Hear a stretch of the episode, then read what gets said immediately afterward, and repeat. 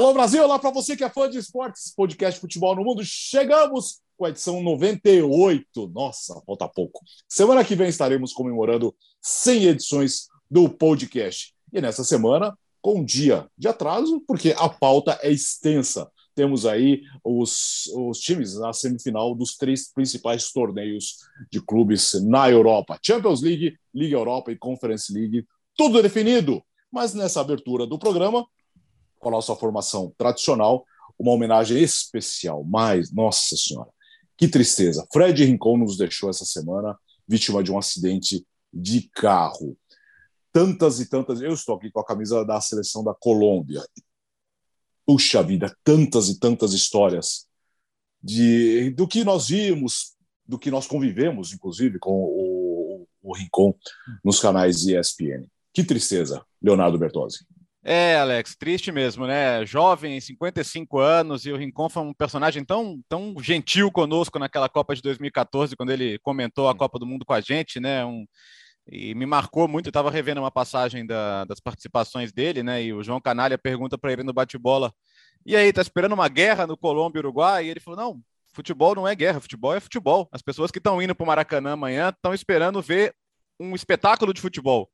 E acabou sendo mesmo, né? A Colômbia ganhou aquele jogo brilhantemente, foi um momento histórico da Colômbia em Copas do Mundo, só não tão histórico quanto o gol do próprio Rincon contra a Alemanha, né? Esse gol que foi uhum. mu muitas vezes replicado nos últimos dias.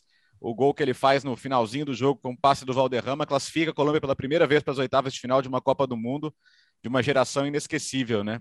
E vou deixar como dica aqui o documentário, né? O The Two Escobars, os dois Escobars, que fala muito da história do, do Andrés Escobar, que foi tragicamente morto após a Copa de 94, quando ele fez um gol contra os Estados Unidos, né? E a relação daquele time com o narcotráfico, com o Pablo Escobar, uma relação que eh, deixou o ambiente muito pesado e provavelmente prejudicou muito a Colômbia naquela Copa do Mundo. Eh, então vale a pena o esporte conferir. E fica a saudade, né? Porque o Rincon jogava de quê, né? Ele era meia, volante, ponta, ele foi tudo ao longo da vida. Ele foi um jogador múltiplo e um grande jogador e a gente se despede dele com saudades. Gustavo Rovon. Foi um excepcional jogador. Um grande abraço para todo mundo, um abraço para o fã de esportes. É...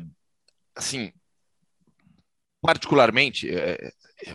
eu, eu, eu, tive é, o Rincon como um ídolo, assim, na adolescência. Porque era aquele jogador excepcional, um jogador que, como o Bertozzi falou, é, jogava em várias funções, a forma como ele foi se transformando na carreira, é, daquele meia atacante de muitos gols do futebol colombiano, é, que chega no Palmeiras, um timaço do Palmeiras, tem uma passagem discreta pelo futebol europeu, né, em Real Madrid, em Nápoles, é, vai para o Corinthians e forma no Corinthians o melhor meio-campo na história do clube. Vampeta, Rincon, Ricardinho e Marcelinho. Esse meio-campo do Corinthians, ele é, é, O corintiano lembra desse time com uma saudade gigantesca. Esse, para mim, foi o melhor meio-campo na história do Corinthians. E o período no qual convivemos com ele, né, sempre gentil, bondoso, atencioso com todo mundo. E um jogador daquele tamanho, né? Literalmente até. O Ricão era Sim. grande né? E, poxa, que, que tristeza enorme, que tristeza enorme. Uma, uma referência do futebol sul-americano.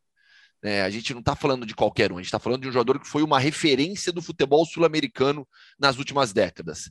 E uma pessoa realmente muito gentil e atenciosa com, com todo mundo ao redor. Vai fazer muita falta mas deixa o seu nome gravado para sempre na história do futebol, pela seleção colombiana e no futebol brasileiro também, onde ele defendeu, além de Corinthians e Palmeiras, Santos e Cruzeiro.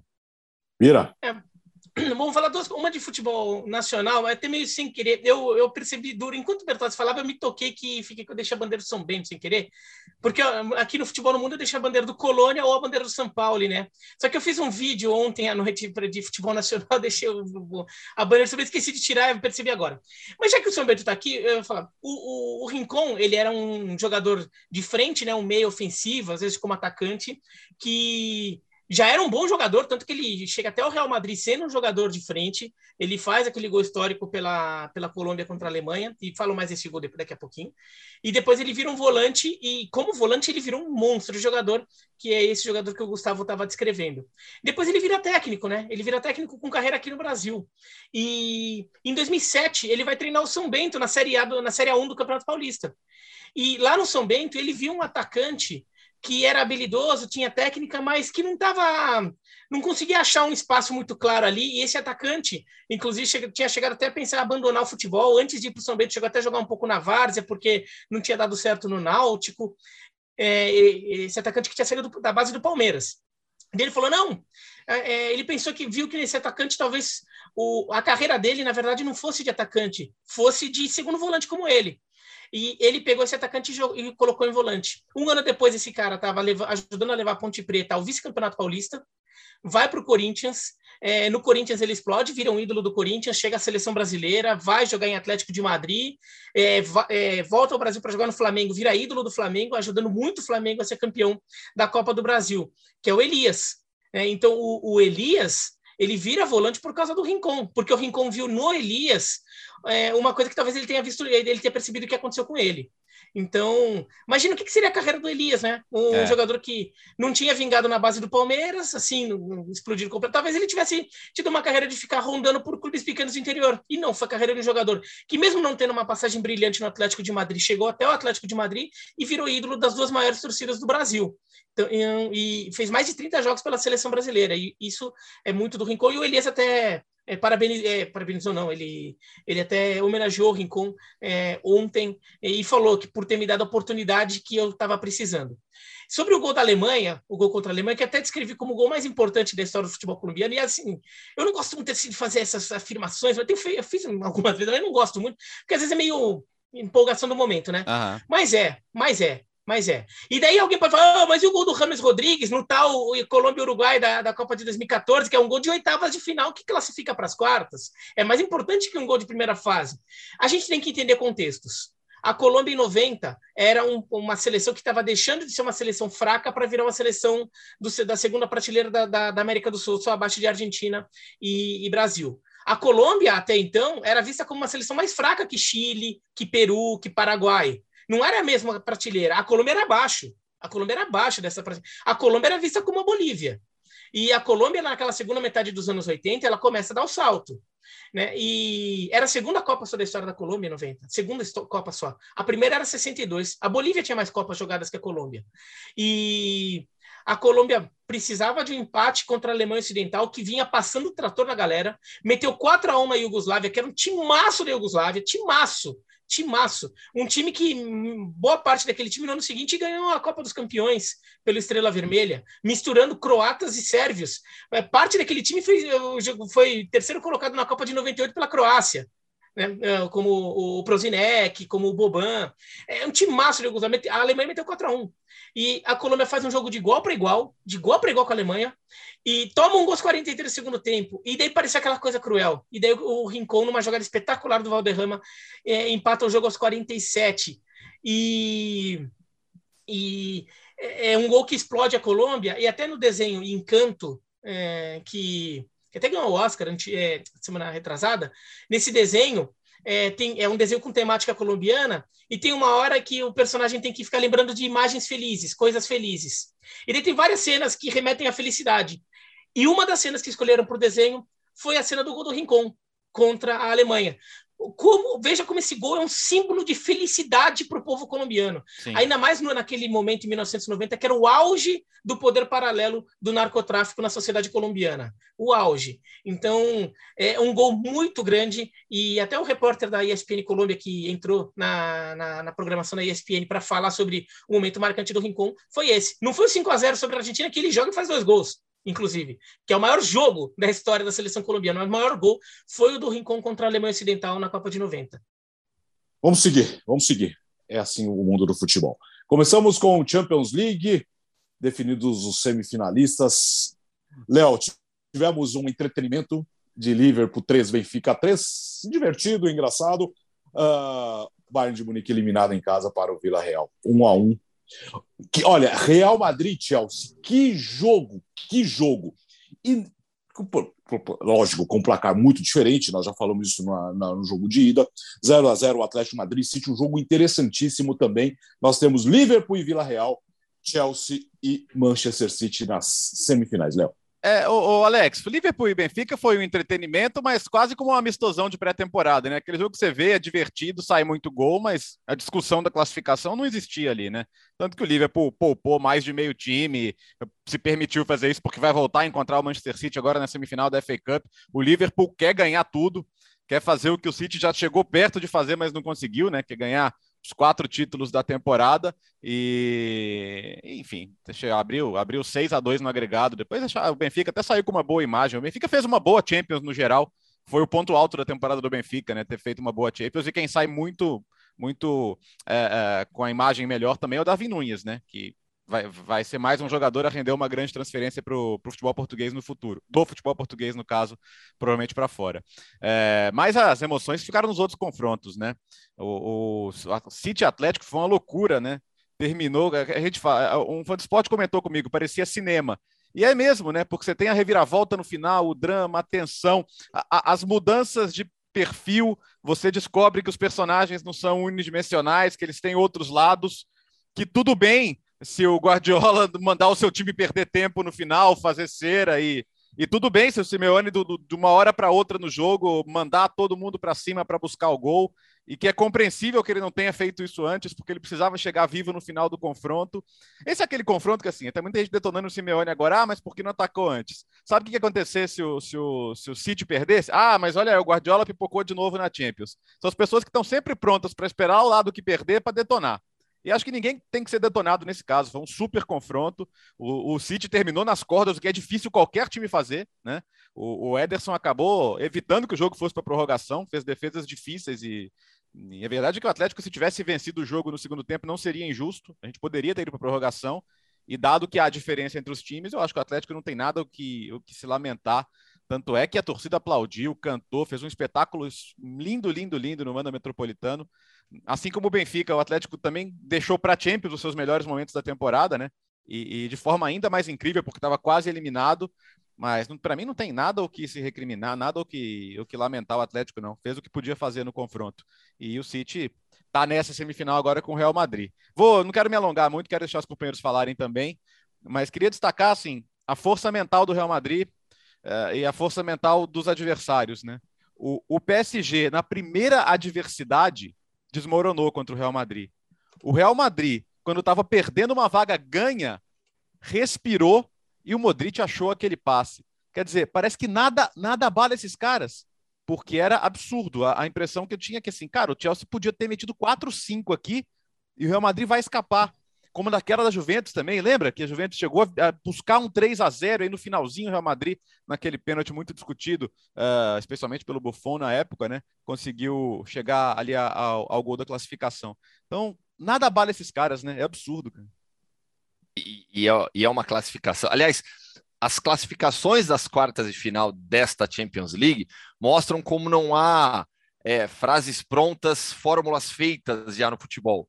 Porque quem olha é, para o confronto do Real Madrid e busca uma, uma explicação do tipo: ah, é, é o maior clube do mundo, olha a camisa como pesa. Como que explica essa camisa aqui, ó, do Vila Real? Não. É, ela pesa mais do que a do Bayern? Não pesa, né? Mas não. quem passou? Vila Real. Então, assim, não adianta você ficar buscando essas explicações clichês no futebol. Você tem que olhar o jogo. Né? Tem que ligar a TV, como diz o Bertozzi. Né? Você tem que ligar a TV para ver o jogo, entender o que aconteceu, entender os contextos de cada jogo. E aí a gente vem aqui para o podcast Futebol no Mundo e fala sobre futebol. É, Real Madrid, o passe do Modric e a parceria Vini Benzema. Esses três jogadores foram fundamentais dentro de um contexto onde o Real Madrid, como Bertozzi já ressaltou, é, é, grande, é gigante e não se abala diante da adversidade. Mesmo com o Chelsea superior, batendo batendo, indo para batendo positivamente, né? Martelando, indo para cima, poderia ter feito o quarto gol. É o Courtois que evita. Né? Foi um jogaço e uma classificação incrível do Real Madrid. É, Benzema, para mim, é o melhor jogador do mundo e Vini Júnior e Benzema hoje formam, para mim, a melhor dupla de atacantes. Não é que o Real Madrid joga com dois na frente, mas os dois formam a melhor dupla hoje do futebol mundial, na minha opinião. Ô, Gustavo, só, sim, só, só, só pegar esse gancho, desculpa.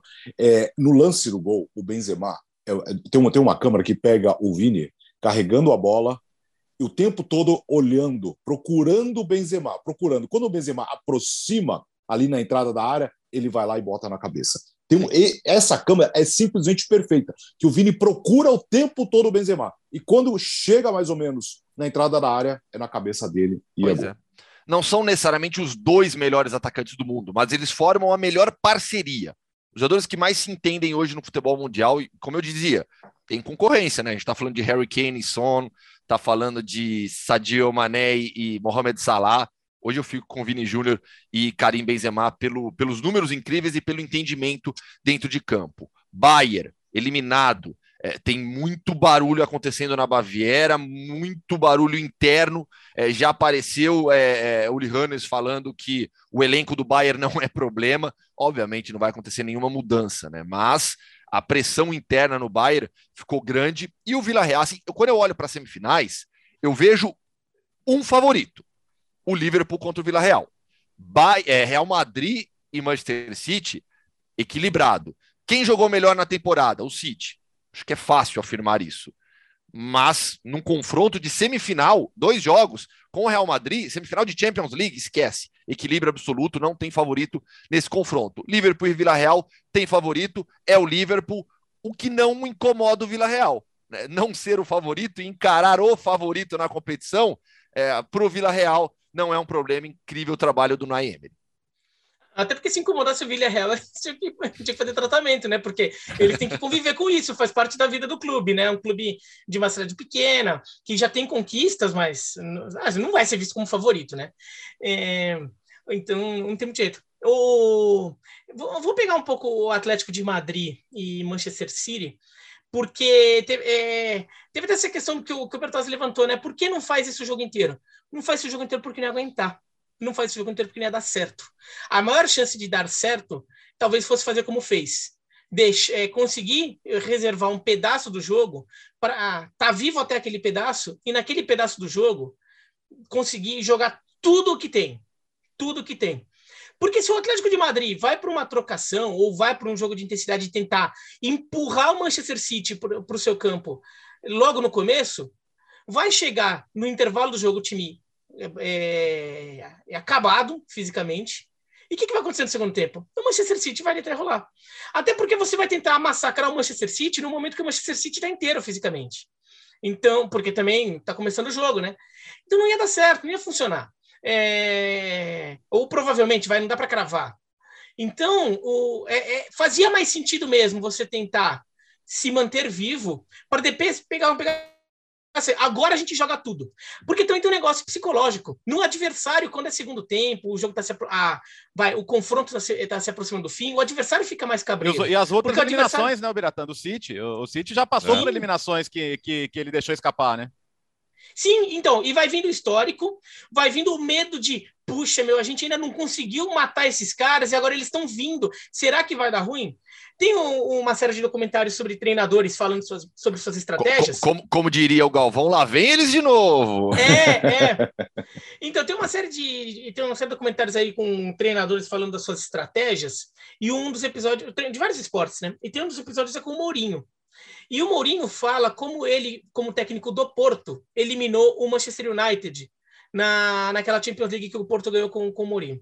Que foi o, o Porto vence o jogo de ida por 2 a 1 e acaba conseguindo empatar o jogo de volta em, em, no Old Trafford. O jogo de volta, o Manchester United ele falou: não, vamos ficar atrás, vamos ficar atrás tentando segurar. Se o Manchester United fizer 1 a 0 a gente está dentro, não vamos desesperar. Vamos continuar fazendo o nosso jogo para chegar nos últimos 15 minutos e tentar é, resolver. E, e, ele vai descrevendo até a reação. Por quê? O Manchester United faz 1 a 0 e acaba conseguindo fazer 1 a 0 e com isso está classificando, porque, por causa da regra do gol fora de casa. E então o Manchester United meio que assim, tá, beleza, continua jogando melhor, mas assim, tô classificando. E o Porto tá na dele. Daí, quando faltam 15 minutos, o Porto faz substituições e avança o time.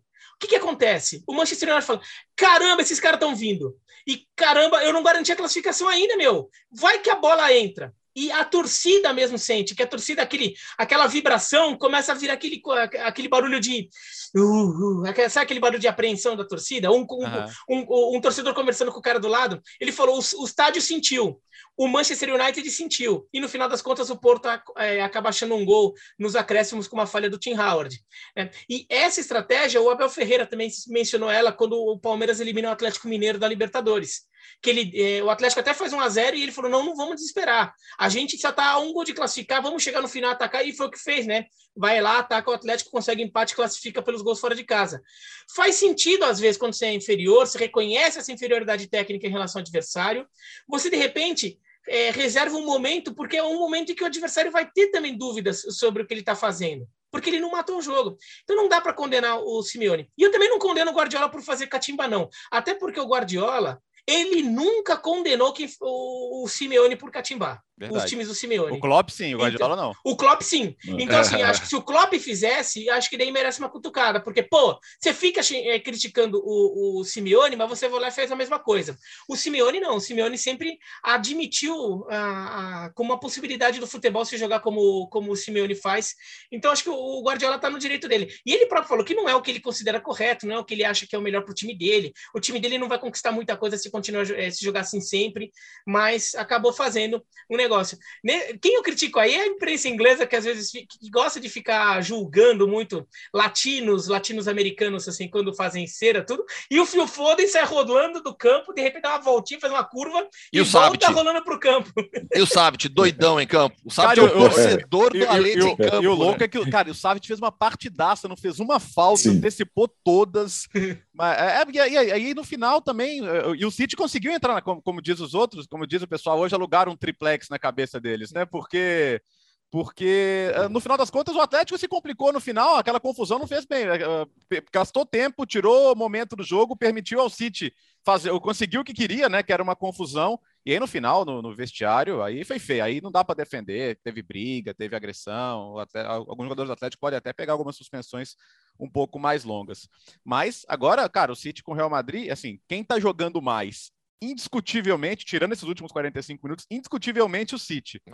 Mas como é que você aposta contra esse Real Madrid, né? Que, que, que, sempre arruma um jeito de sair das confusões. É difícil, pô. E, e o Manchester Era jogo para 4x0, porque olha, era, era jogo para 4x0. Né? Era, né? teve, teve gol anulado, corretamente anulado. Tá, era jogo para 4x0. Mas o, o, o Chelsea produziu para uma goleada histórica. Eu, tava, eu já estava aqui na cabeça, cara, o, o, vai ser o título espanhol mais melancólico da história, porque o Ancelotti vai ser demitido. É, é isso. e ia, ia mesmo. Se, se no Bayern, se no Bayern é. o Nagelsmann não cai de maneira alguma, porque é uma é. outra mentalidade, no Real Madrid não. O Real Madrid é só para o O, o Capello já foi demitido depois de ganhar o título espanhol. Sim, sim. Porque não agradava o tipo o estilo de futebol. Agora, é, é, aquela coisa, né? Que o Gustavo falou da camisa. Ao mesmo tempo que o Real Madrid reage, então, ah, eu, quando o Real Madrid reage e se recupera, eu vi um monte nossa, a camisa pesa demais. Porra, mas por que a camisa não pesou para evitar que o time se metesse naquela enrascada? A camisa, claro que é um elemento do jogo. É um é, assim, é uma, é uma analogia, né? Não é a camisa em si, mas é uma analogia de um elemento a mais do jogo que pode é, ser um fator psicológico em favor ou contra algum time. Mas não é só isso. É, o jogo tem, outra, tem outros elementos. A camisa do Real Madrid sempre pesou mais que a do Chelsea, e o Chelsea estava eliminando. A camisa do Real Madrid podia pesar também para não deixar aquilo, aquilo tudo acontecer. Mas o Real Madrid teve que jogar bola, basicamente. É. Semifinal na próxima, nas, na próxima semana, na outra semana, daqui a duas semanas. Agora a Liga Europa, Gustavo, tivemos a classificação do Rangers. O Lyon perdeu em casa para o West Ham por 3 a 0, foi eliminado. Uh, a Atalanta em casa perdeu para o Leipzig por 2 a 0, também está eliminado. O Leipzig avança. Dois times alemães na semifinal e o grande destaque, a derrota do Barcelona em casa para o Eintracht Frankfurt por 3 a 2. Gustavo assim, nas, se a gente juntar todas as semifinais de Champions, Europa League e Conference, temos quatro representantes da Premier League, dois de La Liga, dois da Bundesliga, um da Série A, um da Ligue 1, um da Eredivisie e um da Premiership escocesa. Na Champions é La Liga contra a Premier League, na Europa League é Premier League, é, são é Bundesliga contra britânicos, né? Dá para colocar nesse, nesse pacote. A Conference que tem uma variedade um pouquinho maior, daqui a pouco a gente fala sobre a Conference também. Alex, é, eu, eu vou destacar, na verdade, a festa da torcida do Eintracht Frankfurt, a invasão que eles promoveram em Barcelona, mais de 30 mil torcedores, e que foram bem além dos 5 mil do espaço reservado, eles se espalharam pelo estádio.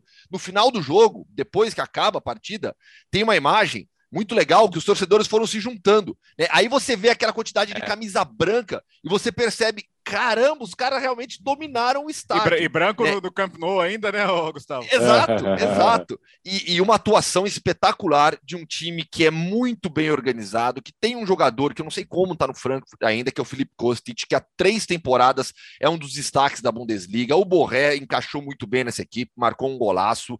Uma atuação é, é, é taticamente, dentro da estratégia traçada, acho que perfeita no Camp Nou. Né? E aí eu vou destacar o Oliver Glasner, porque é um técnico que na temporada passada classifica o Wolfsburg para a Champions League e surpreende todo mundo ao deixar o clube acertar com o Frankfurt. Todo mundo ficou, peraí, como assim? Né, o cara vai sair da Champions League para jogar uma Europa League? Sim, e vai fazendo um grande trabalho no Eintracht Frankfurt, que está de volta a uma semifinal continental. É, e vai ser legal demais, vai ser legal demais o Eintracht Frankfurt. assim, eu vejo o Leipzig nessa, nessa semifinal de Europa League como um time fortíssimo. Né? Leipzig e o Ham, para mim, são os dois melhores times. É, o Leipzig pegando o Rangers, Leipzig do Nikunko, que não tem o mesmo barulho de outros jogadores, mas é tranquilamente um dos melhores jogadores da temporada no mundo, tá? Não tô falando que ele vai brigar pela bola de ouro, mas o desempenho dele jogando Bundesliga, jogando o torneio continental, é de um nível altíssimo. O Nikunko tá jogando demais, ele é um dos melhores jogadores da temporada no futebol mundial. Gustavo, ó, posso falar? Mim, posso falar? Pode. É, é, é, a, primeira sacanagem a França, né? Já tem o Benzema e o Mbappé jogando o que tá jogando, e me vem Absurdo. o Nikunko ainda, ainda arrebenta desse jeito. É, eu acho que ele não, não vai ganhar a bola de ouro, evidentemente, mas na, na, naquela listinha dos indicados ele tem que estar. Tá. Muitas porque vezes. Ele tá jogando muito. Porque, não, não, é, é que ele tá. Cara, ele, ele é. acabou com a Atalanta. Acabou, acabou, acabou. Aliás, a, a, foi legal que a gente falou do Leipzig no começo da semana aqui, para ficar de olho, né? Porque tá voando na Bundesliga. O Domênico Tedesco é um dos técnicos da temporada. Não tenho nenhuma dúvida disso. É porque ele, ele, assume. O Jesse Martin acabou sendo um desastre, saiu, e acho que o Leipzig tinha que sair mesmo, porque ele não, não ia lugar nenhum. E, e um técnico jovem, é, é, aliás, é, é, legal como a Alemanha também tem essa característica, a coragem de apostar no técnico jovem, do técnico não boleiro, do técnico formado academicamente, né, sobre o qual ainda tem muito, muito preconceito no resto do mundo, e na Alemanha não existe, e é muito legal o que ele está fazendo. Para mim, o Leipzig é, é, ultra favorito na sua semifinal, ultra favorito. O Rangers quase se complica com o Braga com 10, né?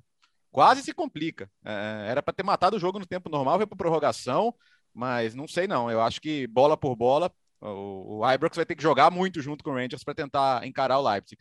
Já do outro lado, acho que dá jogo. Né? E, e tá. sabe o que eu acho legal do West Ham? É, é, por muito tempo, os times ingleses olharam para a Liga Europa e, e, bom, não tinha conference ainda, né? Então não dá para falar. Mas davam de ombros mesmo. E até times que, pô, times que às vezes não brigam por outros títulos. O Tottenham, que precisava desesperadamente de um título, chegava, na época do Harry Redknapp, chegava a colocar o terceiro time para jogar a Copa da UEFA Liga Europa, né? E agora o pessoal tá levando a sério. Eu fiz o jogo do West Ham com o Brentford no fim de semana e assim, cara, eles estavam com a cabeça no Lyon, totalmente. Perderam fácil. E quer dizer, eles estão dando, eles estão dando uma atenção especial. E tem que dar mesmo, 46 anos sem uma semifinal europeia, curiosamente contra o próprio Frankfurt lá em, em, em 1976 na, na, antiga Recopa. Então tem que, é, é, é importante que esses times percebam a, a, importância que é ganhar um título internacional, cara, é. e, e, ter essas grandes noites. Eles podiam jogar contra o Barcelona agora, azar do Barcelona também, né? Mas, mas vão ter uma semifinal europeia em casa. É a grande noite uh, de muitos desses torcedores do West Ham, né? E premia boa temporada. É. Acima de tudo, premia boa temporada, porque você não tem classificação para a próxima Champions garantida pela Premier League. Vai ter briga é, até o final. Né? E, e, e, essa campanha, e eventualmente um título, premia acima de, premiam acima de tudo a boa temporada do West Ham. Não, o West Ham está três jogos de voltar à Champions League. Quer dizer, voltar, nunca jogou. Né? Ele tá três jogos da Champions League.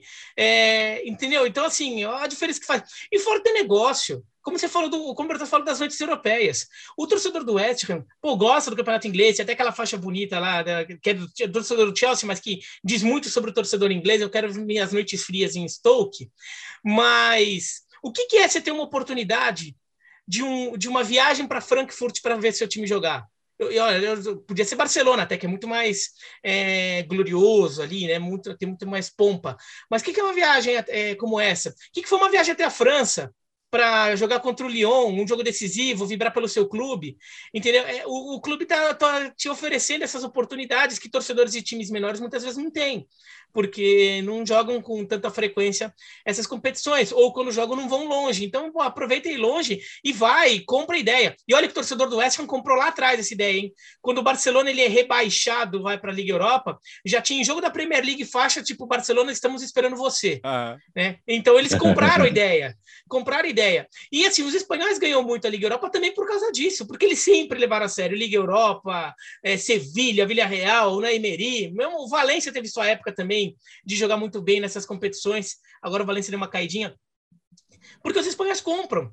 Né? O espanhol foi vice-campeão de, de, de, Copa da UEFA, né? então assim é, é, tá, tá, na hora dos e os portugueses também sempre compraram, né? E é por isso que a gente até teve título do Porto, Benfica chegando em duas finais, Braga chegando em final, mas mas é, é você não acha assim você não acha que isso tem a ver com o próprio fortalecimento da competição? Eu acho que hoje Sim, a Europa claro League tem. ela tem um tamanho diferente. Né? E Acho isso que... fez com que os clubes, e não só pela classe, não só pela vaga que dá para a Champions League, o tamanho dela, né? E a UEFA acertou demais na criação da Conference, porque valorizou um espaço para outros clubes e fortaleceu o seu torneio médio, que é a Europa League. Sim, sim, acho que tem, tem, tem tudo a ver com isso. E, e, claro, tem uma questão de amadurecimento do público, de começar a entender né, é, é, o, o, valor daquela competição.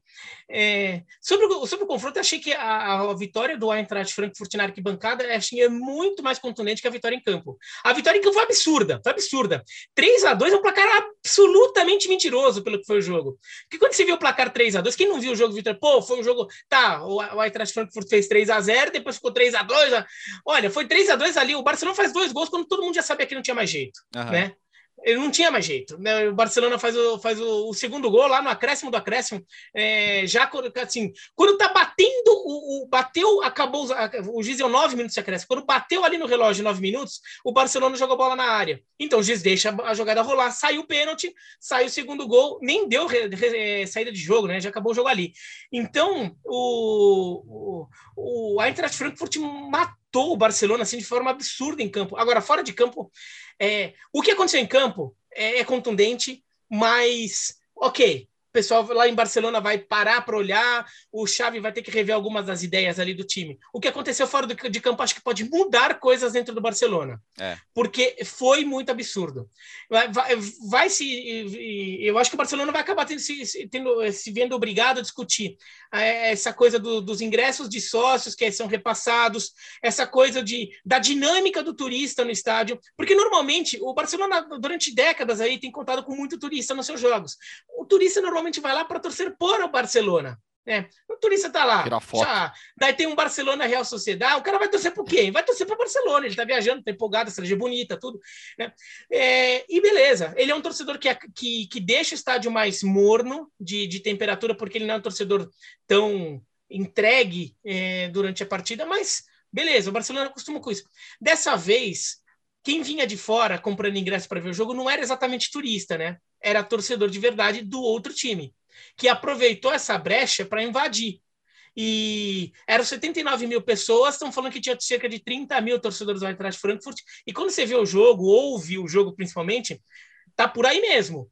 Sendo que os 30 mil do Eintracht Frankfurt eram torcedores até mais barulhentos né, né, do que os, os 49 mil que sobravam do Barcelona. E o, a torcida do Eintracht Frankfurt faz muito barulho no estádio, e, e aquilo é uma coisa que acho que vai, vai obrigar o Barcelona a rever muitas coisas. E o Xavi cobrou isso depois do jogo. O, e, e fala que o elenco também cobrou.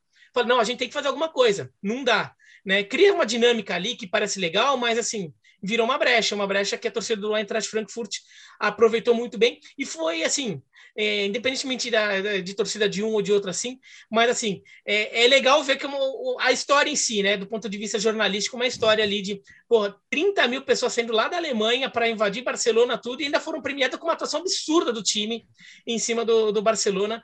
É, e foi um vareio em determinado momento, um vareio. O Barcelona estava perdidaço em campo lá, no finalzinho que pressiona e acha dois gols. Recebi essa de um amigo de Barcelona, tá? Que eu não vou revelar o nome. Ele disse, a impressão: 25 mil alemães bêbados contra 50 mil velhos comendo semente de girassol. É, cara, a, Maravilhoso. A, a, aquela, o pessoal que fica atrás do gol lá, que é a grada de animação, né? Que é uma coisa meio artificial até, né? Que eles juntam o pessoal que canta e tal. Os caras saíram no intervalo em protesto, que eles estavam pé da vida, Foi, né? Que, é, que esse é o com pessoal. Sócios. Que, que, eles é. estavam é, pé da vida com sócios. Com sócios. É. é. Ficaram 10 é. minutos fora, voltaram aos 10 do segundo tempo. É, é uma guerra que muito torcedor aqui já viu, né? De, é, na arquibancada. Guerra, assim, que na, mais de, de, discussão ali, né? A torcida organizada reclamando do, do torcedor avulso, o torcedor avulso reclamando é. do organizado. Agora a Conference League, que também. Uh, com a semifinal definida, teremos final do Olympique de Marselha, Leicester e Roma. A Roma passou fácil, fácil Fácil. Finalmente, né? É, é, aí que é, é, finalmente, né? É, no final das contas, o pessoal do Papai Noel lá voltou para casa, né? Fizeram um barulhinho. É. Ah, lá, lá, lá, lá. Tava sentindo, você viu? Representante É, sentiu, hein? O pessoal do Papai Noel fez uma graça, mas... Ó, e posso falar? Eu tenho, Galvão, eu, eu diga, tenho, Tino. É, senti, mas o Mourinho também sentiu, porque eu, eu tenho certeza sentiu. que ele botou os caras para devolver a goleada, cara. Não, não, conseguiu fazer seis, mas assim, a, a, a, o sucesso da Conference, né? O Olímpico estava numa das suas noites mais bonitas dos últimos anos. Sem brincadeira. Sem brincadeira, a, a, a, pegada da torcida, o torcedor, é, o ambiente, a importância que se deu ao jogo. Isso mostra que a competição caiu no gosto não só do, do torcedor dos, do, dos países médio e pequenos que foram abraçados pela Conference, de todo mundo. É, PSV e Leicester foi um jogaço. Um jogaço. E o, e, o, e o Leicester que começou a temporada na Liga Europa e quando ficou em terceiro no grupo, o Brandon Rodgers falou: pô, nem sabia que tinha negócio de Conference e tal, mas agora que foi para ela, tá lá também para brigar. E, e, e, é mais um time que, pô, Home Leicester vai ser um baita confronto, assim como o Final e o Olympique de Marselha também. Outro ponto legal: dois times, é, dois times que começaram na Conference, a Roma e o Feyenoord, e dois times que vieram da, da Liga Europa em terceiro, o Leicester e o Olympique de Marselha. Quer dizer, no final das contas, a Conference serviu para o seu propósito. Brincadeira à parte, ter um time da Noruega nas quartas é, era o que a Conference se propunha esses times dificilmente teriam a chance na Champions e muito menos na Liga Europa, muito menos na Champions. É, Não sete... só Noruega, né, Bertozzi? É, é, sete... Slavia Praga também, né? Sete ligas diferentes nas, na, nas quartas, então ela serviu a esse propósito. Na reta final, é claro que vai afunilar, é claro que os times de países mais fortes vão brigar, mas isso tecnicamente também já. A, a, você ganhar uma competição que a, a semifinal foi Rome, Leicester e, e e Marsella, pô, grande, grande, bem grande. Então, assim, não vai ser troféu de consolação. Vai ser troféu grande para quem conquistar. Eu acho Sim. que essa era a grande dúvida que se tinha sobre a Conference e acho que já não se tem mais. Muita gente no Twitter estava discutindo, pô, nem parece assim uma competição hierarquicamente maior que outra. Pelas semifinais não dá essa impressão, né? Não, Bertozzi, Rome Leicester e Feyenoord e, Man e Olympique de Marseille podia perfeitamente ser uma semifinal de Copa dos Campeões dos anos 80, dos é anos 70 80. Não é?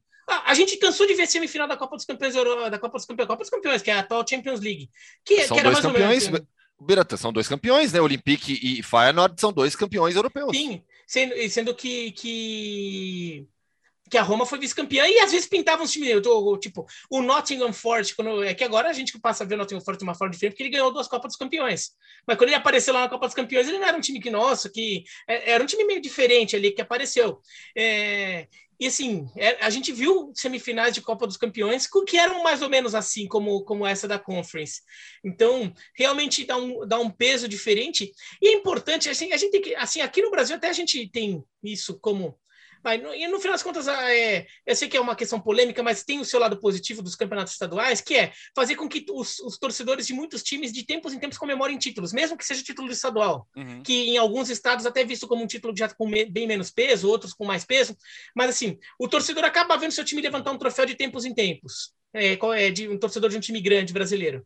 Lá na Europa, isso está ficando cada vez menor. Isso acontecia bastante, porque rodava, né? Os, os, campeonatos nacionais rodavam muitos campeões.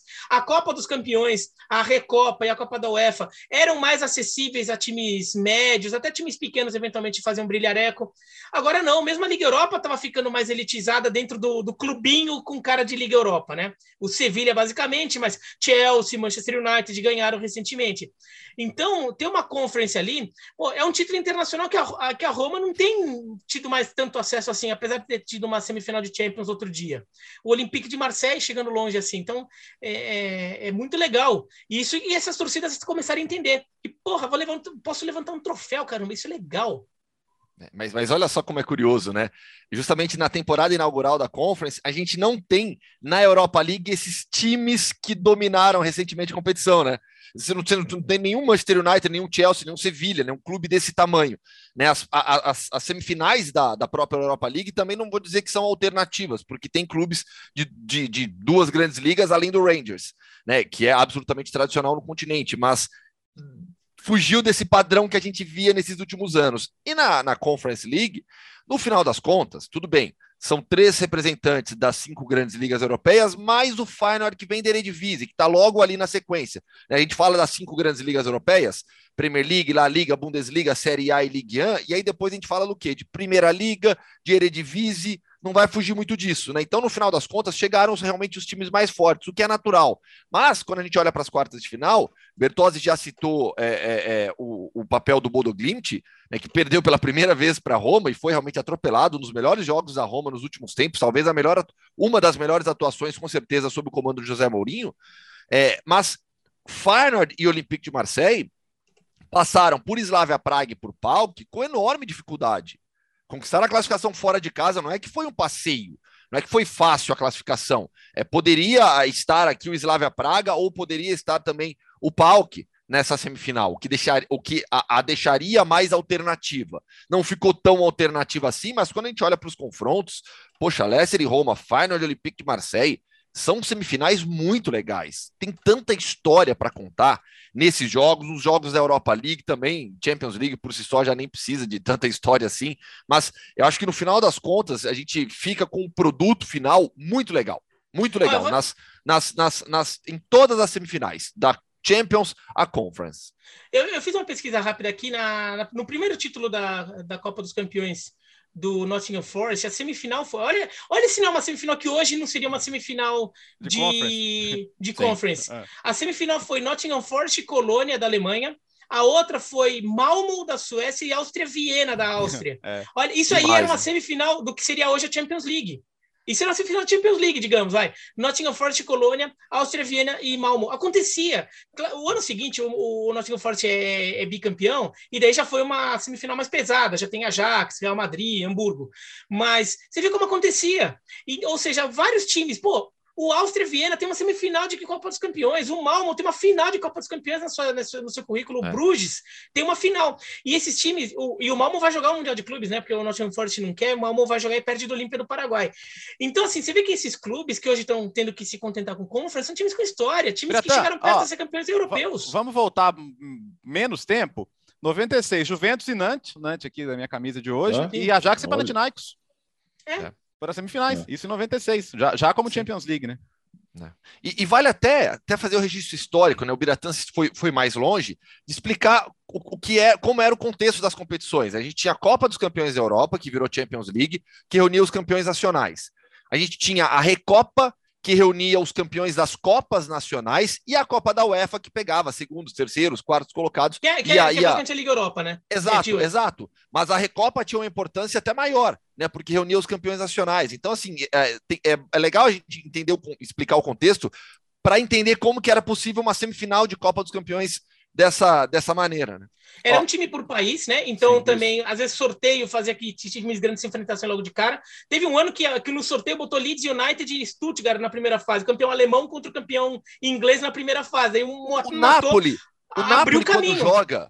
Lembra o Napoli quando joga? Ele pegou uma campeão... vez o Real Madrid. Pegou o Real Madrid. Isso. Foi, inclusive, esse, esse, confronto logo de cara, Napoli e Real Madrid, é tido como o principal motivador da criação da Champions League na época. Que eu lembro que o Berlusconi, que tinha acabado de comprar o Milan, é, é, ele, ele faz um movimento tipo, cara, como é que assim, esses times dá, vão se né? enfrentar duas vezes e acabou? Acabou para um deles. E, e, a Europa vai perder a chance de ver mais confrontos entre esses times e, e, e a Champions League começa a nascer da ideia de que, sei lá, é, é é chato tinha que perder. explorar mais. É, tinha que explorar é. mais esse tipo de confronto. Ah, é. Aí, aí alguém vai falar que isso é justificativo para a Superliga, mas esquece, né? E foi um jogo sem público, inclusive. foi. Esse é. Napoli Real Madrid é um jogo sem público que tinha punição. Real Madrid pagando punição. E aí, por exemplo, 91, 92, né? O ano do primeiro título europeu do Barcelona. Onde estava o Real Madrid? Na Copa da UEFA. É. É, é até postei agora há pouco no Twitter. Tô, hoje está fazendo 30 anos de Torino e Real Madrid. Aliás, aniversário do casão, né? Já era aniversário dele lá, porque ele sempre faz aniversário no mesmo dia. então, 30, parabéns pro casão. Tava falando com ele mais cedo e lembrando desse jogo, né? E, e, e era legal que essa relação de forças era outra, né? O, o a, a, transmissão da RAI fala assim: cara, é, o Real Madrid, o Real Madrid não é mais o Real Madrid que dominou a Europa. Hoje o Real Madrid é um time à altura do Torino. E tanto era que o Torino ganhou aquele jogo e fez a final com o Ajax. É, é gostoso lembrar, cara. E, e é bom que aqui, tendo uma terceira competição, a gente tenha mais times podendo sentir o que é o gosto de uma semifinal europeia e sonhando em ganhar. Eu acho que só, só vantagem até aqui. Agora, Conca Champions, um destaque para a grande final vem aí Pumas e Seattle Sounders. De um lado, o Biratan Leal, Leal. está nos vendo, está vendo que é a camisa pendurada ali, camisa do Pumas. Do outro lado, o Gustavo Hoff está vestindo uma camisa, a camisa do Seattle Sounders. Esse é o confronto, pelo jeito cada um vai defender o seu lado, né, Bira? É, é assim, eu, eu, eu, eu até concordo que faria um bem para a Conca Champions, e se em algum momento se o, um time americano é, voltar a ganhar o título, voltar a ganhar porque já ganhou, né? É, o Los Angeles Galaxy já ganhou, por exemplo, o DC United já ganhou. É, e seria bom, porque esse, esse, esse domínio do México está inco é, tá incomodando já faz um tempo tudo. É que assim, o Pumas é o time que eu tenho mais simpatia no México. Primeiro porque eu tenho uma tendência a ter simpatia por times universitários, tá? Por, por essas universidades, sei lá o quê, eu tenho uma tendência. E eu fui ver um jogo do Pumas, é muito legal ver um jogo do Pumas. Tem um clima realmente meio de ali, meio, meio, tor meio torcida latino-americana, meio universidade, meio misturada ali. Então, eu, eu tenho simpatia pelo Pumas mas fora que eu sempre achei muito legal, eu quero falar um palavrão aqui, eu sempre achei muito legal essa camisa com a cara de puma, com esse tipo de, com esse desenho, que é uma estética bem pré-colombiana, né? Então, eu, eu, eu, gosto do Pumas e... Então, até nesse caso, eu estou para o Pumas ganhar o título, mas assim, para o bem da, da Conca Champions, seria, na verdade, bom mesmo que o, o, um time americano ganhasse mais hora, menos hora, né? O, o LAFC já bateu na trave outro ano ali, né? acaba perdendo do, do Tigres, depois de ter eliminado três mexicanos em sequência, mas perde na final para o Tigres do Gignac. Então, tá, tá amadurecendo esse momento do título americano. A gente até falou aqui que podia acontecer esse ano, eu acho que ainda pode. Eu vejo o Seattle Sanders com boa chance de ganhar do Pumas, porque o Pumas não é tudo isso, né? Chegou ali, foi ganhando, é, mas é, não é aqueles times mexicanos que, que pintam assim com grandes jogadores e com um time particularmente forte. Não, um time que foi, foi passando o Cruz Azul mesmo, né, que, na, que, que foi batido era pelo favorito. Pumas, era considerado favorito na, no papel ali, é um time superior. O Pumas, o Pumas tem um bom atacante argentino, o Dineno, tem dois jogadores brasileiros que, é, que, que, que ajudam muito essa equipe, o Igor no meio campo e o Diogo no ataque. É, o técnico é um treinador argentino, o Andrés Lilini, ele, é, ele não é tão jovem assim, ele está 47 anos, é tão jovem assim, eu digo, se compara com o Nagelsmann, por exemplo, né? Mas é, é, é, o primeiro time efetivo que ele comanda, o Pumas. Ele era sempre assistente técnico, né? Agora ele faz esse trabalho incrível no Pumas, que tem três títulos, todos na década de 80, foi vice-campeão em 2005, né? Nesse novo formato, desde que a, a, a, a, a Copa dos Campeões da CONCACAF virou Liga dos Campeões da CONCACAF, né? É a primeira vez que o Pumas chega à decisão. É, assim, surpreende, não é que surpreendeu o Cruz Azul, mas é um time realmente que você não olha, como o Biratã falou, ah, é aquela equipe mexicana dominante, bem mais forte. Não é por aí. Afinal, a decisão ah, são dois jogos. Diga, Biratã. Não, eu sei destacar também o Talavera, o goleiro foi importante. Sim, sim, sim, sim. Ele é, é, bom, é bom goleiro. E assim, na decisão são dois jogos, né? Ida e volta. É, para a decisão. O Seattle Sounders, eu até brinquei aqui antes da gente começar a gravação. O Seattle Sounders é o, é o, é, é o San Antonio Spurs da Major League Soccer, o Brian Schmetzer, é, Schmetzer é, o, é o Greg Popovich, né? Pelo domínio que a equipe tem nos últimos anos. Na temporada passada decepcionou, foi até eliminado na primeira rodada dos playoffs, mas desde que Schmetzer assumiu, 2016, são dois títulos, dois vice-campeonatos, um domínio incrível na Conferência Oeste. É uma equipe que hoje tem um trio de sul-americanos que faz muita diferença. O João Paulo ex-Botafogo, ex-Santa Cruz, é muito. Eu adoro o João Paulo, eu acho um jogador muito excepcional. Bom, muito bom, muito e ele, bom. E ele entendeu muito bem a Major League Soccer, ele, ele se adaptou muito bem ao Seattle Sounders. Você tem o Rui Dias, peruano, que marca muito gols, muitos gols, e o Lodeiro no meio-campo, já há muito tempo a referência no meio-campo do Seattle Sounders, né? É o Jordan Morris, jogador da seleção norte-americana. Eu gosto muito desse time do Seattle Sounders. E um eventual título de Conca Champions seria um prêmio para todo esse trabalho realizado pelo Seattle Sounders um prêmio para o Brian Schmetzer. É uma equipe que tem uma tradição muito grande nos Estados Unidos, que vai bem antes da Major League Soccer. Há uma cultura de futebol em Seattle. Então, assim, seria um prêmio incrível para a cidade que tá louca para ter o Seattle Supersonics de volta na NBA, uhum. né? Mas que abraçou o futebol de uma maneira desde, desde os anos 80, 90, como eu disse, a, a história do Seattle Sounders vai além da, da, da, Major League Soccer e o time é consistentemente um dos melhores dos Estados é, Unidos. Essa, essa, essa comparação que eu fiz com o San Antonio Spurs é pela, pela dinastia, pela forma como, como o, o San Antonio Spurs é, com Greg Popovich se estabeleceu como uma potência na NBA. Eu acho que é, é realmente possível fazer esse comparativo com o Seattle Sounders e o Brian Schmetzer. E afinal é, é em Seattle, né? E vai ter estádio lotado, certamente. Deve ter um público aí perto de 70 mil pessoas. Century e... Link Field, é um dos, mais, os estádios é. mais barulhentos dos Estados Unidos. E abraçou, né, Gustavo, essa região noroeste aí dos Estados Unidos, né? É, Seattle, Cascadia. É, Seattle, Portland. Pega o Canadá também. É, pega aquela parte do Canadá também. Abraçou, então, e, e tem, e tem rivalidades, elas é, são estimuladas, os jogos entre eles são quentes, pegou, é a parte que pegou realmente a cultura de futebol. É, eu, eu vou, eu vou, é, eu não devia assumir lado, não, porque acho que só esse podcast consegue ter alguém torcendo pro Pumas e alguém torcendo pro Seattle Sounders realmente num, num confronto como esse. Mas, ah, cara, eu, eu, não aguento, eu não aguento mais mexicano ganhando a Conca Champions, já que o Pumas foi o último que perdeu para um time de fora, né, para o Saprissa, que ele seja o próximo também a perder e ia ser, ia, ia ser divertido ver, ver um time da MLS jogando o Mundial, já que não tivemos o Galaxy de 2001, que nunca existiu. Sabe que o Biratã tinha, tinha uma sessão no antigo Balípodo, que era o EC, que ele, ele, eh, que ele projetava como, como teria sido algumas coisas no futebol se algumas coisas fossem diferentes, né? meio que um efeito borboleta. E eu lembro que o Biratã fez um texto uma vez sobre como teria sido o Mundial de 2001 na Espanha, que acabou cancelado porque a empresa de marketing faliu, né, Biratã? É, eu, até, eu, que eu me lembro, eu até coloquei que o Deportivo de La Coruña teria sido campeão, e daí todo mundo falou, pô, segundo ano que o time da casa é campeão, é. sei lá o que, daí eles... E não era absurdo, o... né? Era um timaço e, e La Coruña era, era uma das sedes, né? É, o Super Depor. É. é, o Mundial seria na Espanha. So, sobre o, o, Seattle Sanders e a comparação com o Popovich, que eu nunca tinha pensado nisso, até o Gustavo falar agora, eh, também faz sentido que é um time que, por exemplo, não aposta em super contratações, né? Como é. o San Antonio Spurs também. É muito jogador que cresce lá dentro. O Rui Dias, o Rui Dias é o Rui Dias que jogou no Curitiba há 10 anos. Ele jogou no Curitiba. É o Rui Dias que faz o gol do Peru que ele que que demite o Dunga da seleção brasileira. Né? É esse Rui Dias. O Lodeiro passou muito bem no Botafogo, tem uma passagem não tão boa assim no Corinthians, passou pelo Boca também. É aquele Lodeiro também.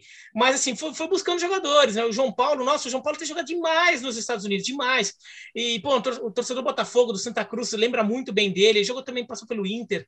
É, é, é um, e tem o Fry no gol. O Fry, o Bertozzi, a gente todo mundo sabe que ele tem uma simpatia pelos times de Toronto, o Fry já, já destroçou o coração de Leonardo Bertozzi com a uhum. defesa mais espetacular da história da Major League Soccer, né? numa final entre Sounders e Toronto FC, que o Fry defende, faz uma defesa na prorrogação, força os pênaltis e o, e o Sounders é campeão. Nunca terá um Jovinco. Não, de fato, de fato, o Sounders, o Sounders tem merecido já um título desse, uma, uma, uma uma consagração dessa. É, é o time dos Estados Unidos que mais é, trabalhou para estar na condição de eventualmente quebrar o, o título do, dos mexicanos, a hegemonia dos mexicanos. Gustavo Hoffman, vamos viajar para onde hoje? Pô, a gente está numa pegada alternativa nesse, nesse podcast, hein? gostei. É. Ah, vamos vamos para a Hungria, papo bem legal. Dia de quê mesmo hoje, Leonardo Bertozzi? Dia de Hoffman, entrevista com Matheus Leone, lateral esquerdo do Kisvarda. Vamos ouvir. Fã de esportes, a viagem desta semana é para a Hungria. Vamos conversar com o Matheus Leone, jogador do Kisvarda. Matheus, prazer falar contigo. Grande abraço, tudo bem? Tudo bem, Gustavo? Prazer falar com você, com, com todos os ouvintes aí do, do Fã do Esportes. E, primeiramente, gostaria de agradecer o convite e também dizer que eu estou muito feliz de poder estar falando contigo. É, você é um cara que eu sempre acompanhei na minha infância e na minha adolescência, né? E isso me deixa muito feliz. Bom, eu, eu agradeço, mas acabo de ser chamado de velho, né? Tá doido? Você, tá, você é novo também? Na minha adolescência. Na minha adolescência. Eu corrigi Imagina. no final. Valeu, Matheus. Matheus, que está com 30 anos, jogador do Kisvarda, desde o ano passado é, no, no clube húngaro. Fala um pouquinho dessa experiência na Hungria. Você já tem na, na Europa, você tem carreira na Suíça, na Bulgária, a gente vai falar sobre isso também, desde o ano passado no Kisvarda. Como está sendo essa experiência no futebol húngaro? Então, Gustavo, eu cheguei aqui na Hungria no inverno de 2020 para 2021 e assim o começo foi muito difícil, né? Adaptação, mudança de, de clube, de cidade. E só que hoje eu estou muito feliz no clube, tô me sentindo muito bem. É uma cidade muito pequena, né? Uma cidade que respira o futebol. Não existem outras coisas para fazer a não ser o futebol. E é uma cidade muito tranquila também para se viver com a família, né? Então, é, eu estou muito feliz hoje aqui no Quisbada. Nós estamos na terceira posição do campeonato, né? Um feito histórico para o clube, né? Que que está há tão pouco tempo na primeira divisão. Nós estamos aí batendo de frente com, com os dois maiores clubes da cidade do, do país, né? Que é o Ferencváros e o Puskas também, né? Que, que tem toda a sua história de econômica aí através do, do atual primeiro-ministro, né? Então são duas potências no futebol húngaro e a gente está aí correndo por fora, tentando beliscar aí uma vaga no top 3 e eu estou muito feliz no, no, no, país e também, juntamente com a minha família, a gente está muito, muito contente aqui com tudo que a gente está vivendo. Pois é, nessa né? briga, é uma briga pelo vice-campeonato hoje, Ferencváros um pouco à frente, mas se eles tropeçarem em algumas partidas, é, vocês estão muito próximos. É uma briga surpreendente mesmo, né? Pela estrutura do Kisvarda, na comparação com os grandes de Budapeste. Lembrando que campeão e vice garantem vaga no qualificatório da Conference League, né? Que seria algo é, histórico também para o Kisvarda jogar uma competição continental.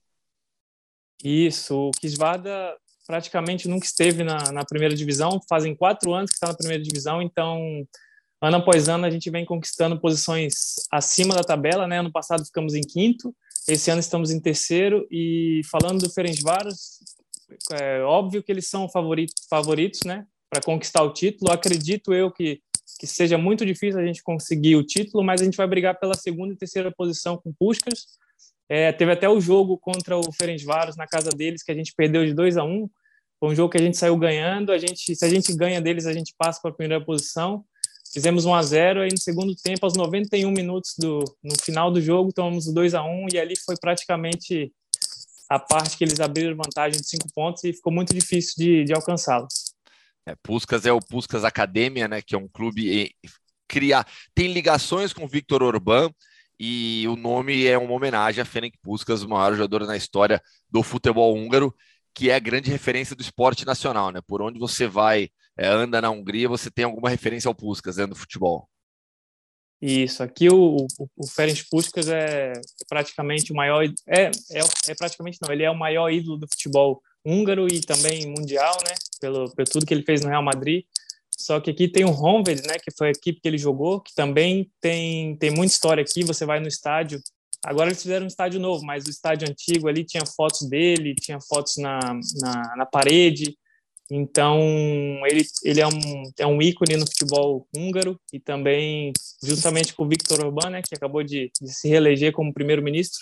Então, Puskas também vem, vem muito forte para continuar seguindo nas primeiras posições.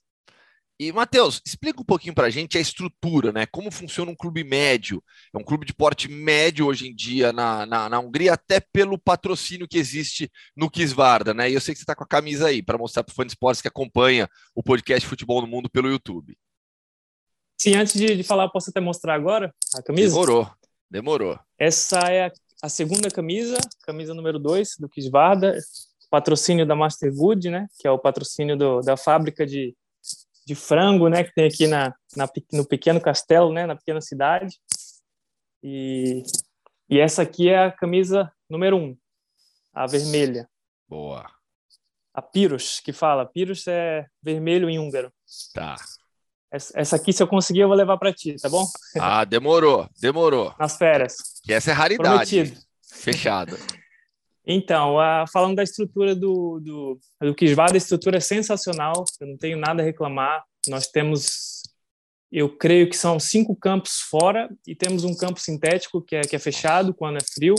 Temos uma academia de, de, de última geração, academia nova. A, a estrutura que em todos os clubes da Hungria elas são tem um patamar altíssimo de, de estrutura devido que a gente acabou de falar também, o, o primeiro-ministro ele investe muito forte no futebol, e não é só no Puskas, ele investe nos estádios, construiu estádios também para a Eurocopa que teve aqui, né? Sim. Então, é, o, o país acabou pegando esse legado de, da, da Euro que teve e acabou é, colocando nos clubes também. Então, é uma cidade de 16 mil habitantes, uma vila, né?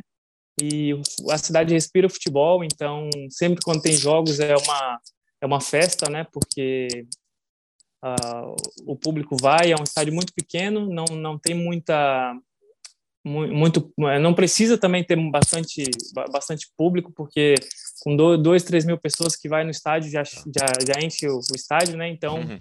é, é, muito legal porque a cidade respira então quando você ganha ganha uma partida eles estão sempre parando você na rua e também o, o, o oposto né quando você perde também tem um pouco de cobrança não é igual no Brasil eles respeitam bastante é, é mais ali no estádio mesmo né Sobre a cidade, né? Você disse, é uma cidade muito pequena, leva é o mesmo nome do clube, né? O clube tem o mesmo nome da cidade, na verdade, Kisvarda, 16 mil habitantes. E é uma cidade que fica próxima à fronteira com Eslováquia e também com a Ucrânia. E por conta da guerra na Ucrânia, a gente tem visto várias imagens de refugiados entrando também na Hungria. Kisvarda recebeu refugiados? Você sentiu algum impacto, alguma mudança na cidade com, com a guerra que acontece muito próxima aí na Ucrânia? Sim, nós sentimos bastante, até porque o nosso clube ele tem uma, uma ligação muito forte com a Ucrânia, é, por ser fronteira. Nós temos cinco jogadores ucranianos aqui na, na minha equipe, é, fora também treinadores que, que são da academia, da base, e são todos ucranianos. Então a gente fez uma, o clube em si fez uma grande tarefa para poder receber todos os, os, os, meninos da Ucrânia. Tem, tem meninos aqui da base do Dinamo de Kiev, do Shakhtar, todos estão aqui alojados no, na academia do Kisvarda e eles têm as, as as, os, as tarefas diárias deles, eles treinam, é, vão, vão, vão passear, vão sair, a gente está sempre em contato com eles e, gente, e, fora o futebol também a gente tem, tem visto muito movimento de ucranianos na cidade. A gente tem recebido bastante ucranianos, inclusive tem tem locais que a gente pode levar alimentos, é, roupas também para eles. Tem bastante pontos de coleta, né? E o pouco que a gente pode fazer assim nessa nessa época assim é o que a gente está fazendo. Os, os, jogadores também tá sempre em contato com, com os meninos ucranianos, né? do nossa equipe, que eles é muito difícil para eles, porque eles jogam mais preocupados com a guerra, né? Porque os familiares deles estão lá.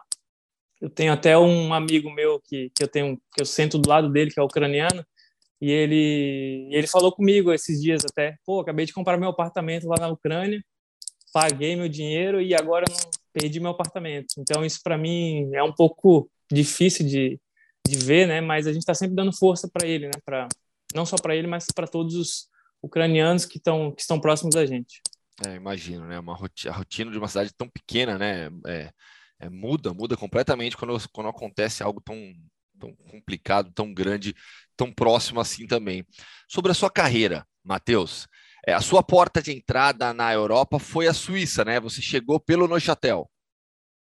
Isso, em 2016 eu fui estava no Luverdense, na, na Série B do, do, Campeonato Brasileiro, disputei apenas o estadual, e aí surgiu a oportunidade de me aventurar na Suíça. Foi aí que tudo começou é, aqui na Europa, né? Começa pela Suíça e passa pela Bulgária, pelo Beroi e pelo Arda. É, da Suíça para a Bulgária é um caminho alternativo, né? Como foi? Primeiro o convite para a Suíça e depois a transferência para o futebol búlgaro?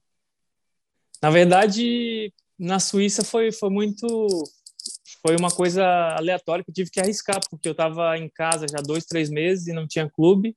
E um empresário na época me contactou é, disse que tinha uma equipe precisando de um lateral esquerdo na Suíça não sabia a equipe que era.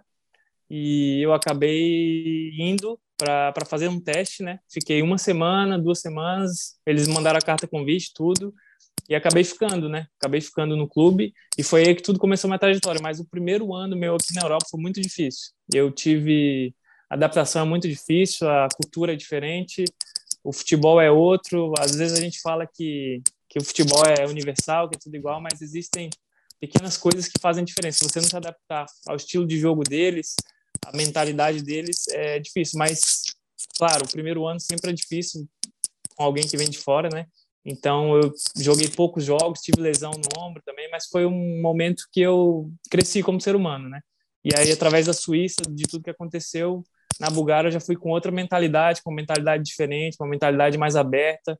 e de receber a cultura mais do, do povo búlgaro, né? Então isso me ajudou bastante, por isso que também eu consegui fazer um fiquei três anos e meio na Bulgária, assim, onde fui muito feliz também.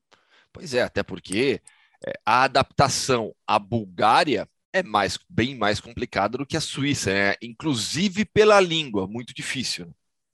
Sim, e para mim foi o oposto, porque, como eu te falei, eu fui, eu fui um pouco mais, com um o coração mais aberto para receber, é, receber ajuda e também aprender um pouco mais sobre a cultura deles, né? Tá. Eu procurei aprender o búlgaro também muito rápido, né? Sempre perguntava no, no vestiário as palavras, é, aprendi um pouco palavras soltas, algumas palavras assim para brincadeira e tudo, e acabei que o tempo foi passando e com o tempo você vai ouvindo no vestiário sempre, todos os dias, e acaba que você vai, vai começando a entender as coisas do futebol, você vai no mercado, você consegue entender.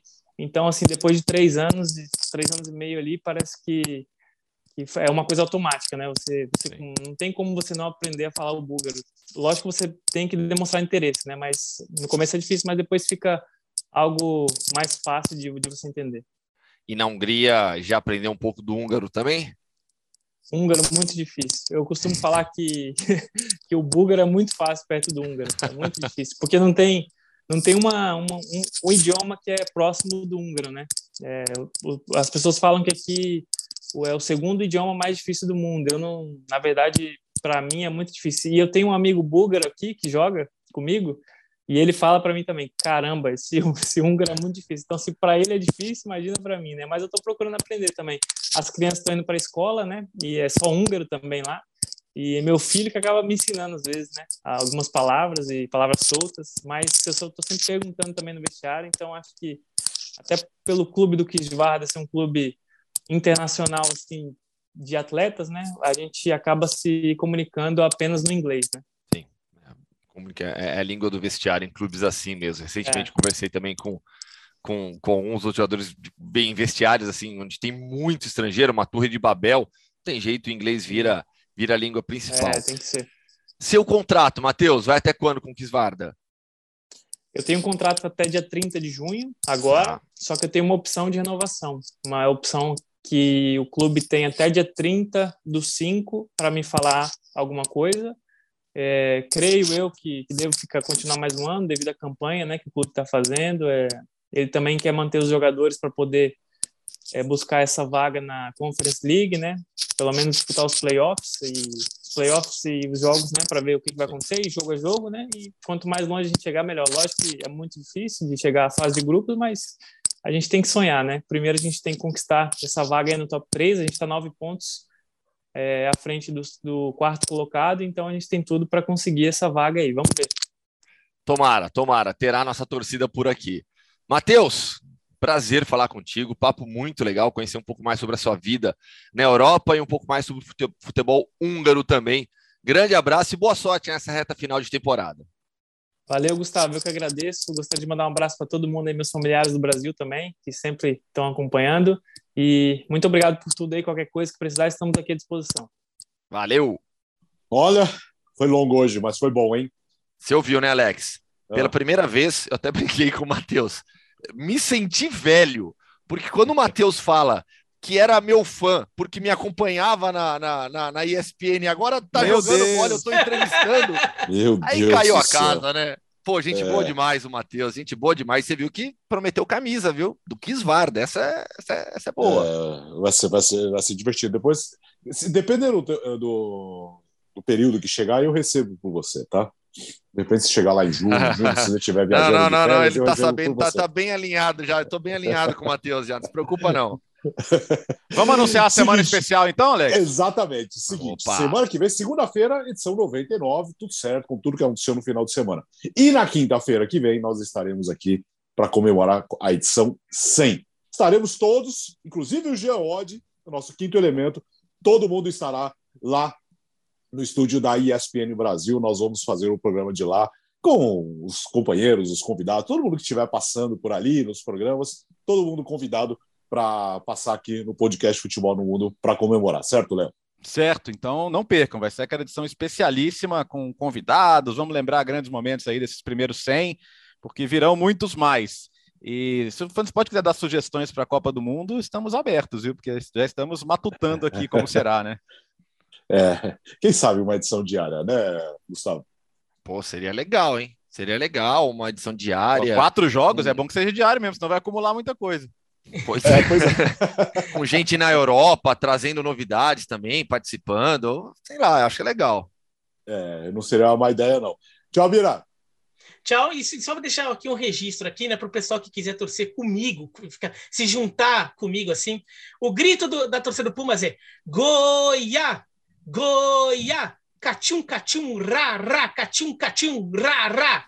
Goiá, Universidade. É a Chaves. Tem vídeo, tem, tem, tem então, vídeo do professor. Ha, é, esse haha é praticamente. O, o seu Madruga era Necax, hein? Não, não, mas o professor Girafales era, era Pumas, o, o Ramon Aguirre, que era o ator que fez o professor Girafales, também era Pumas, e tem um vídeo que aqui no Brasil eles traduziram como Santos, né?